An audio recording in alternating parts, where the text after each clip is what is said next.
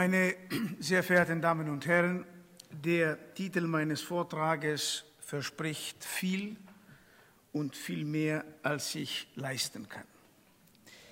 Es wäre auch vermessen zu glauben, dass es gelingen könnte, die deutsch-griechischen Beziehungen im Bereich der Wissenschaft im Rahmen eines Festvortrags angemessen darzustellen.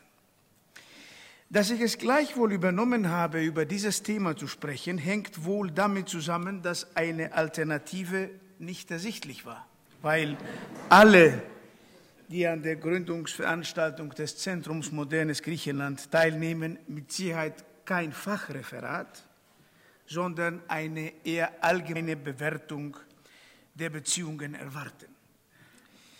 Sie möchten bitte aber auch zur Kenntnis nehmen, dass ich seit geraumer Zeit an dem regen Wissenschaftsverkehr zwischen Deutschland und Griechenland nicht besonders aktiv mitwirke, sondern mich in meiner aktuellen Funktion mehr der Praxis als der Wissenschaft verpflichtet fühle und die Entwicklungen aus einer gewissen Distanz beobachte.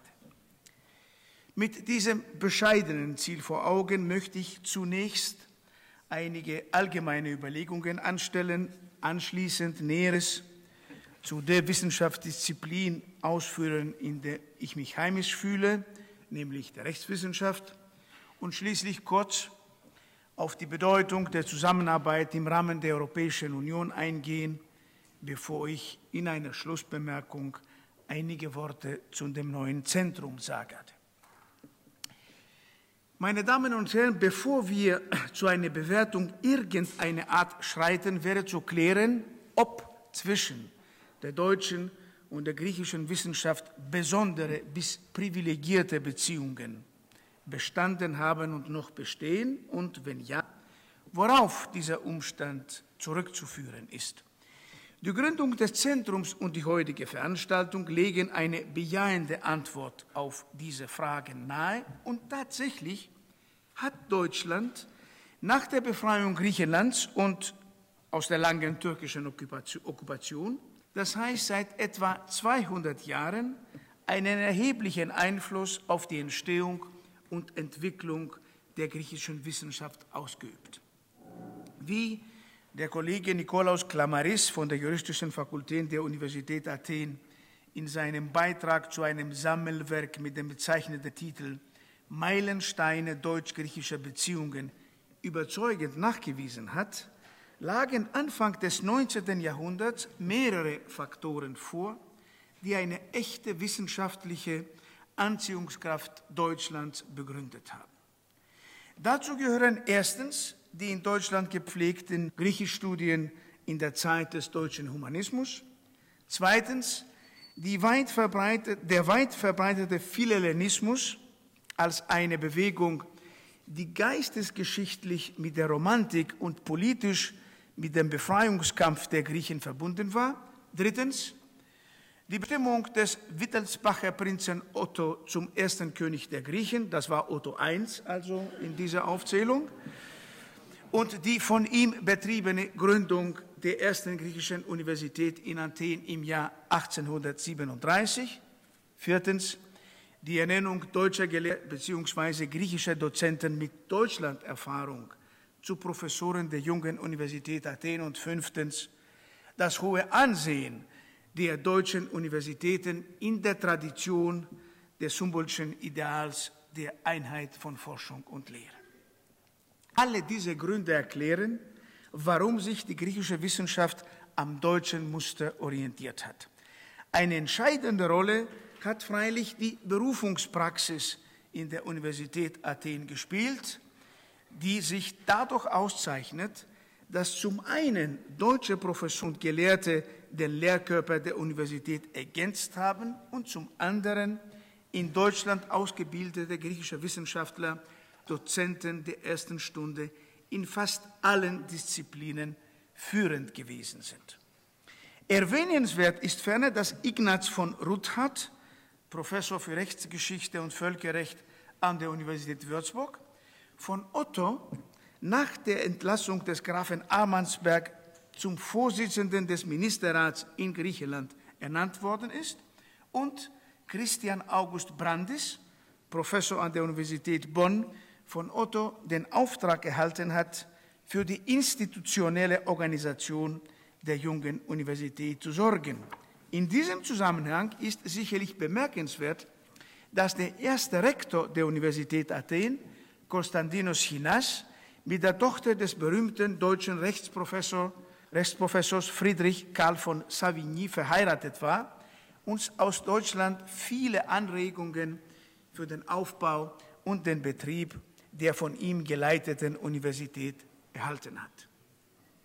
Die aus Deutschland berufenen Professoren waren Gottfried Feder als Professor für Zivilprozessrecht sowie Emil Herzog als Professor für römisches und byzantinisches Recht an der Juristischen Fakultät, Heinrich Nikolaus Ulrich und Karl Nikolaus Fraß als Professoren der Philosophischen Fakultät, Ludwig Ross als Professor für Chemie, Botanik und Experimentalphysik, ja, das gab es auch damals.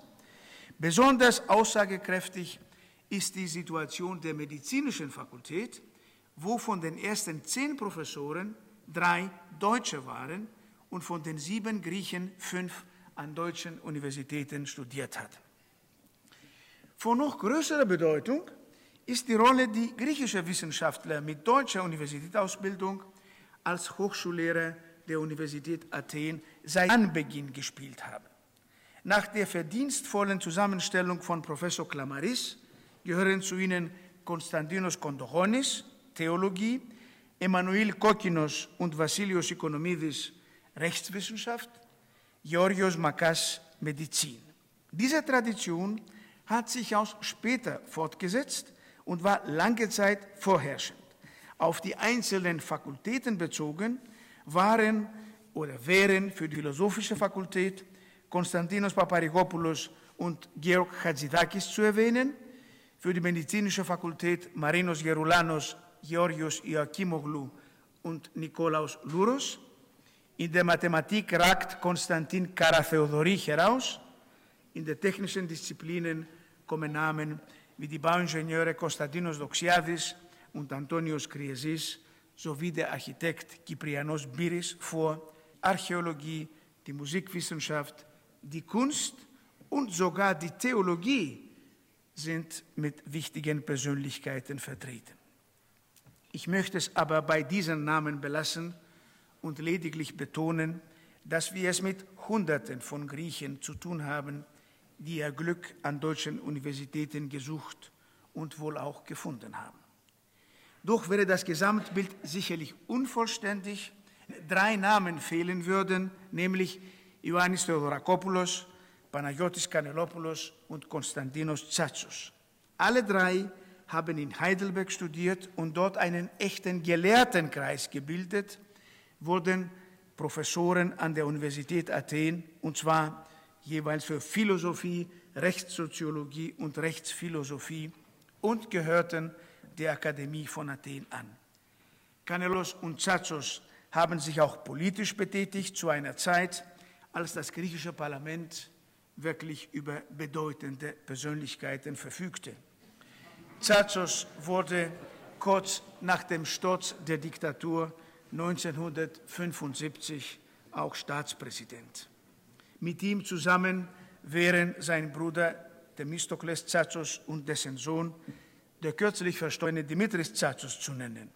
Dieser hatte eine sehr wichtige Funktion beim deutsch-griechischen Wissensaustausch. Er war gleichzeitig Hochschullehrer in Hagen und Athen, hatte viele Schüler in Deutschland, übte auch politische Funktionen aus und gehörte für zehn Jahre dem Europäischen Parlament an. Wenn durch die Aufzählung aller dieser Namen der Eindruck entstehen sollte, dass Griechen in Deutschland Wissen erworben und dieses dann nach ihrer Rückkehr nach Griechenland transferiert haben, so wäre diese Sichtweise etwas einseitig. Denn auch in Deutschland war man an Studien über Griechenland stark interessiert. Die sogenannte ewig währende griechische Sehnsucht deutscher Intellektueller war mir präsent.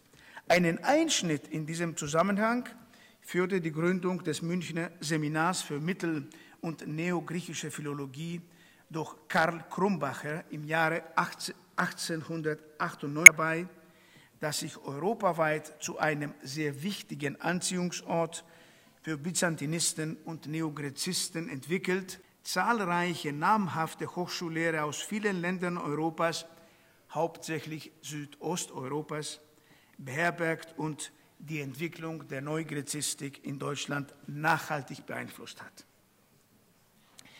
Meine Damen und Herren, an dieser Stelle darf ich den Bericht über die Entstehung und Entwicklung des Wissenschaftstransfers zwischen Deutschland und Griechenland abschließen und mich den Beziehungen im Bereich der Rechtswissenschaft zuwenden, weil ich hier auf sicherem Boden bewegen kann. Es ist nämlich eine Tatsache, dass die Bindungen zwischen dem deutschen und dem griechischen Recht eine lange Tradition und tiefe Wurzeln haben, die bis zur Entstehung des neuen griechischen Staates nach dem Befreiungskrieg zurückreichen. Um das richtige Bild zu vermitteln, muss man daher etwas weiter ausholen und die Rechtslage bei der Gründung des neuen griechischen Staates kurz beschreiben. Zu bedenken ist nämlich, dass die Unabhängigkeit nach einer fast 400-jährigen Besatzungszeit erkämpft wurde und dass die lange Fremdherrschaft Rechtsunsicherheit mit sich gebracht hat. Das ist das Mindeste, was man sagen kann. Ohne auf Einzelheiten einzugehen, erscheint wohl einleuchtend, dass die verantwortlichen Staatsträger bei der Neu- und Reorganisation des jungen Griechenland sich nicht zuletzt um die Herstellung von Rechtssicherheit durch Rechtserzeugung zu kümmern hatten. Für die Erfüllung dieser Aufgabe war Eile geboten. Jedermann wird begreifen, dass nicht so viel Zeit zur Verfügung stand, die es gestatten würde, einen völlig neuen Anfang zu wagen, nach den objektiv besten Lösungen zu suchen, die gebotenen Entscheidungen langfristig vorzubereiten. Logischerweise blieb hier als Weg die grundsätzliche Orientierung an fremden Rechtsordnungen übrig. Aus einer Reihe von Gründen standen zur Auswahl das deutsche und das französische Recht. Die herausragende Stellung der französischen Rechtsordnung beruhte im Wesentlichen auf zwei Ursachen. Zunächst einmal hat die große französische Revolution von 1789 die um ihre Freiheit kämpfenden Griechen naturgemäß und tief bewegt. Die Grundlagen und Forderungen der französischen Revolution sind in manchen Verfassungstexten der Zeit um den Befreiungskampf wiederzufinden.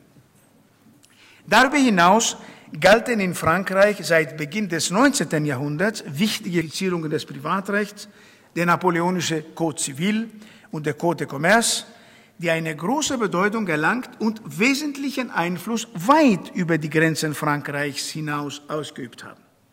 Die beiden Kodifizierungen waren in Griechenland bekannt und an ihnen wollten sich unsere Revolutionsväter gern orientieren.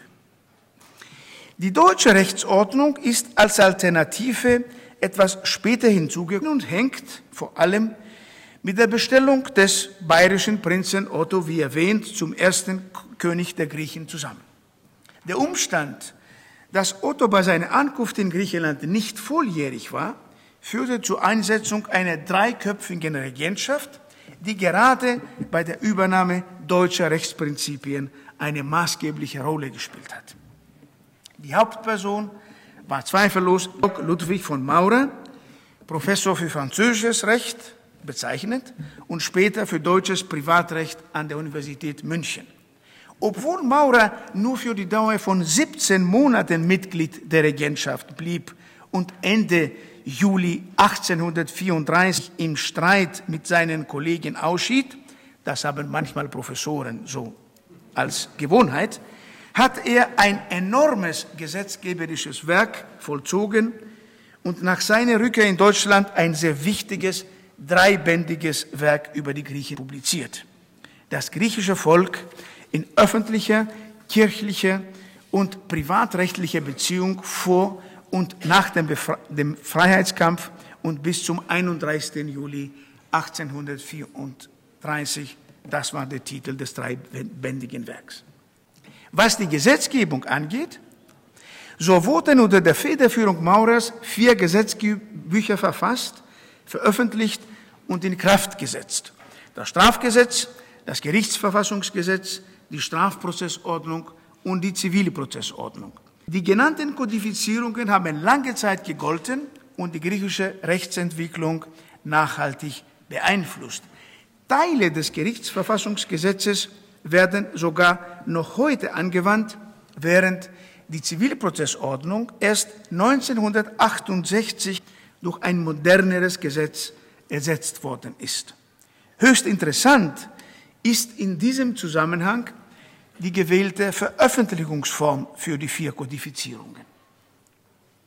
Angesichts der Kürze der zur Verfügung stehenden Zeit und mit Rücksicht auf die Tatsache, dass zwölf Jahre nach Beginn des Befreiungskriegs die Gesetzes- und Rechtssprache noch nicht ausgeformt war, wurden diese Gesetze im, im offiziellen Regierungsblatt auf Deutsch und Griechisch veröffentlicht. Genauer, sie wurden auf Deutsch verfasst, anschließend ins Griechische übersetzt und schließlich in beiden Sprachen publiziert. Durch die rasche gesetzgeberische Tätigkeit hat von Maurer den Versuch unternommen, das junge griechische Recht aus dem Einflussbereich der französischen Rechtsordnung zu entfernen und dem deutschen Rechtskreis näher zu bringen. Die vier Gesetze folgen, wie zu erwarten war, deutschen Vorbildern und decken bedeutsame Lebensbereiche ab. Ein wichtiges Rechtsgebiet blieb jedoch und vorerst ohne systematisches Gesetzeswerk. Ein Gesetz zur Regelung der privaten Rechtsbeziehungen ist nicht ergangen, was zur Folge hatte, dass Land lange Zeit, genauer bis kurz vor dem Zweiten Weltkrieg, also Weltkrieg, also über 100 Jahre lang, ohne Zivilgesetzbuch auskommen musste. Den Grund muss man darin suchen, dass zu Beginn des 19. Jahrhunderts auf deutschem Boden über die Zweckmäßigkeit der Einführung eines allgemeinen bürgerlichen Gesetzbuches heftig gestritten wurde.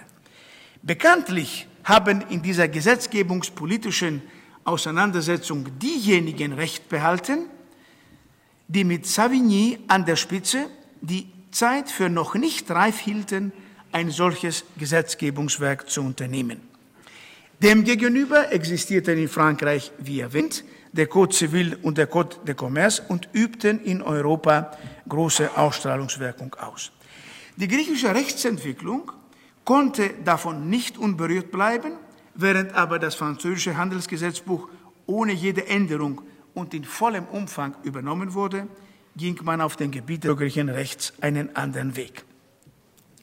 Die Geschichte des griechischen Zivilgesetzbuches ist sehr interessant, weil die prinzipielle Entscheidung zwischen dem deutschen und dem französischen Modell über Jahrzehnte offen war und mehrere Entwicklungsstufen gekannt. Ich, ich darf es bei dieser allgemeinen Bemerkung belassen und erwähnen, dass bis zum Erlass des Zivilgesetzbuches im Jahr 1940, das heißt, wie gesagt, über ein Jahrhundert lang, das sogenannte byzantinisch-römische Recht gegolten hat. Durch könige Verordnung aus 1835 wurde auf die Gesetze unserer unvergesslichen byzantinischen Kaiser verwiesen, die in der Hexabibel Exavivlos, eine Gesetzessammlung von Armenopoulos, einem Richter aus Thessaloniki, enthalten waren. Rechtsprechung und Lehre haben diese Verweisung sehr weit ausgelegt, die Meinung vertreten, dass darin das gesamte römische und byzantinische Recht enthalten war. Und dies obwohl die Verordnung von 1835 auch vom Gewohnheitsrecht als Rechtsquelle äh, dort die Rede war. Und dieses Gewohnheitsrecht sollte sogar den Vorrang haben. Doch hat dieses Gewohnheitsrecht bei weitem nicht die Rolle gespielt, die ihm zugedacht war. Auf diese Weise wurde eine Entwicklung eingeleitet, die bis zu einem gewissen Grad Ähnlichkeiten mit der Situation in Deutschland aufwies. Das Fehlen eines allgemeinen bürgerlichen Gesetzbuches führte in Deutschland zur Rezeption des römischen Rechts. Das römische Recht wurde wiederum durch die sogenannten Pandektisten gepflegt und gedeutet. Pandektiste aus dem Wort Pandekte, das ist das justinianische Werk der Zusammenstellung des damals geltenden Rechts. Also die Pandektisten haben eine regelrechte Schule gegründet, und mit ihren Schriften die griechische Judikatur und Literatur stark beeinflusst. Hervorzuheben ist, dass die bekannten Bücher der deutschen Professoren Windscheid, Dernburg und Regelsberger ins Griechische übersetzt wurden und unentbehrliche Hilfsmittel für das Verständnis und die Interpretation des byzantinisch-römischen Rechts bildeten. Unter solchen Umständen kann nicht mehr überraschen, dass das griechische Rechtsdenken auch im Bereich des Privatrechts sich an der deutschen Rechtsentwicklung orientiert hat. Das Inkrafttreten des bürgerlichen Gesetzbuches in Deutschland im Jahr 1900 hat diese Bindungen noch weiter vertieft. Nunmehr war das deutsche BGB Vorbild für die gesetzgeberischen Initiativen in Griechenland und ist im griechischen Zivilgesetzbuch, das kurz nach dem Zweiten Weltkrieg in Kraft getreten ist, in seinen wesentlichen Zügen wiederzuerkennen. Vor diesem Hintergrund der gerade beschriebenen Qualität und Intensität des Verhältnisses im juristischen Bereich ist zu erklären, warum die Beziehungen den Zweiten Weltkrieg und die bittere Besatzungszeit nicht einfach überdauert und überlebt haben, sondern seitdem stark gepflegt und fortentwickelt wurden. Heute ist die deutsche Rechtswissenschaft im griechischen Rechtsleben präsent. Wir bemühen uns um einen fruchtbaren Austausch, der in vielen Fällen Ergebnisse zeigt und für beide Seiten, so will ich hoffen, nützlich ist. Meine Damen und Herren, weitaus kürzer fallen meine Bemerkungen zum Verhältnis Deutschlands und Griechenlands im vereinten Europa aus.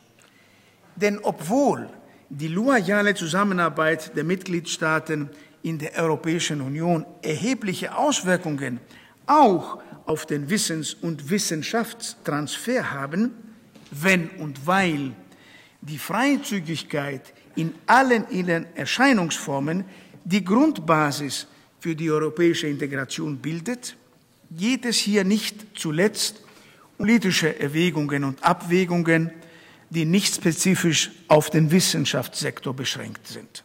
Gleichwohl bleibt eine Tatsache, dass der Beitritt Griechenlands zu den europäischen Gemeinschaften relativ früh, nämlich 1981, erfolgt und von dem Beitritt Spaniens und Portugals, der sich fünf Jahre später vollzogen hat, abgekoppelt worden ist.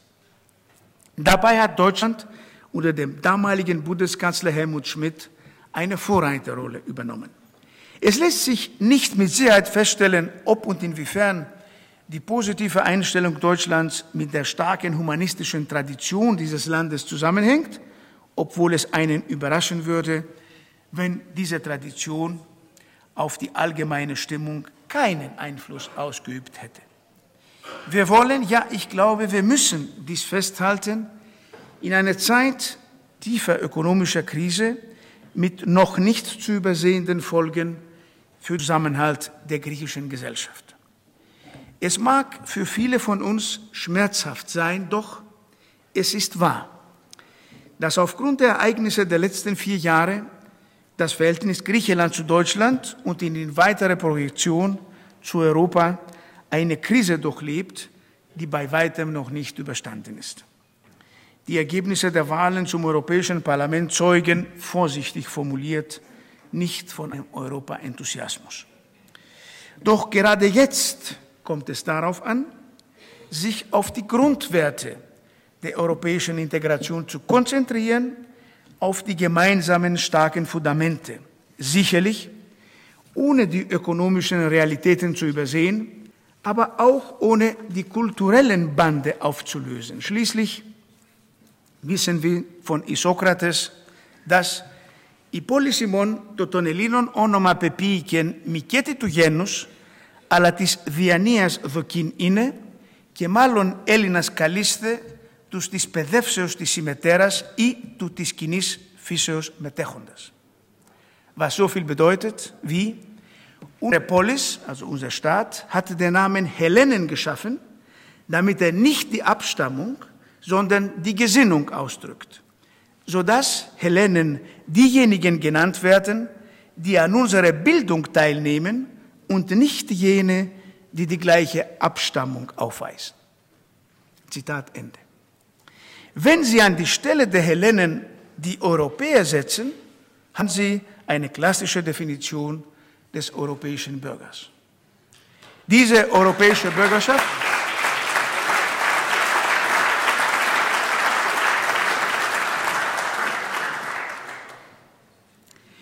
Diese europäische Bürgerschaft oder Unionsbürgerschaft müssen wir in den Vordergrund stellen und schützen, indem wir uns entsinnen, dass sie auf der gemeinsamen Gesinnung beruht und aus dem kulturellen, religiösen und humanistischen Erbe Europas schöpft, aus dem sich die unverletzlichen und unveräußerlichen Rechte des Menschen sowie Freiheit, Demokratie, Gleichheit und Rechtsstaatlichkeit als universelle Werte entwickelt haben, wie es in der Präambel des Vertrags über die Europäische Union heißt.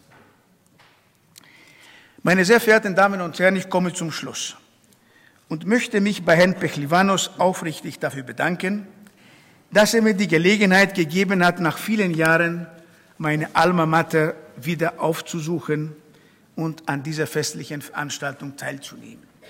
Die Freie Universität, Herr Präsident, Frau Dekanin hat sich zweifellos erheblich entwickelt gegenüber der Zeit vor 38 Jahren, als ich mein Studium der Rechtswissenschaft aufgenommen habe und für viereinhalb Jahre täglicher Gast in Dahlem war. Fast täglicher Gast. Dennoch ist manches wiederzuerkennen und vor allem eine alte Wirkungsstätte, die juristische Fakultät. Einem kürzlich veröffentlichten Bericht kann man nehmen, dass zur Zeit meines Studiums in Berlin die Zahl der Griechen in Deutschland ungefähr drei Viertel Million betrug. Unter ihnen waren immerhin 6000 Studenten, von denen 600, also 10 Prozent, in Berlin weilten. Diese eindrucksvollen Zahlen waren nicht allein, aber mitunter auch auf die siebenjährige Diktatur in Griechenland zurückzuführen, die viele Studierende veranlasst hat, hierher zu kommen oder ihren Aufenthalt entsprechend zu verlängern. Berlin, genauer Westberlin, war bereits damals multikulturell, weltoffen, eine Stadt von echten Kosmopoliten, in der man sich trotz Mauer und Stacheldraht wohlfühlen konnte. Noch mehr freue ich mich allerdings über die offizielle Gründung des Zentrums Modernes Griechenland, das einen wichtigen Auftrag zu erfüllen hat.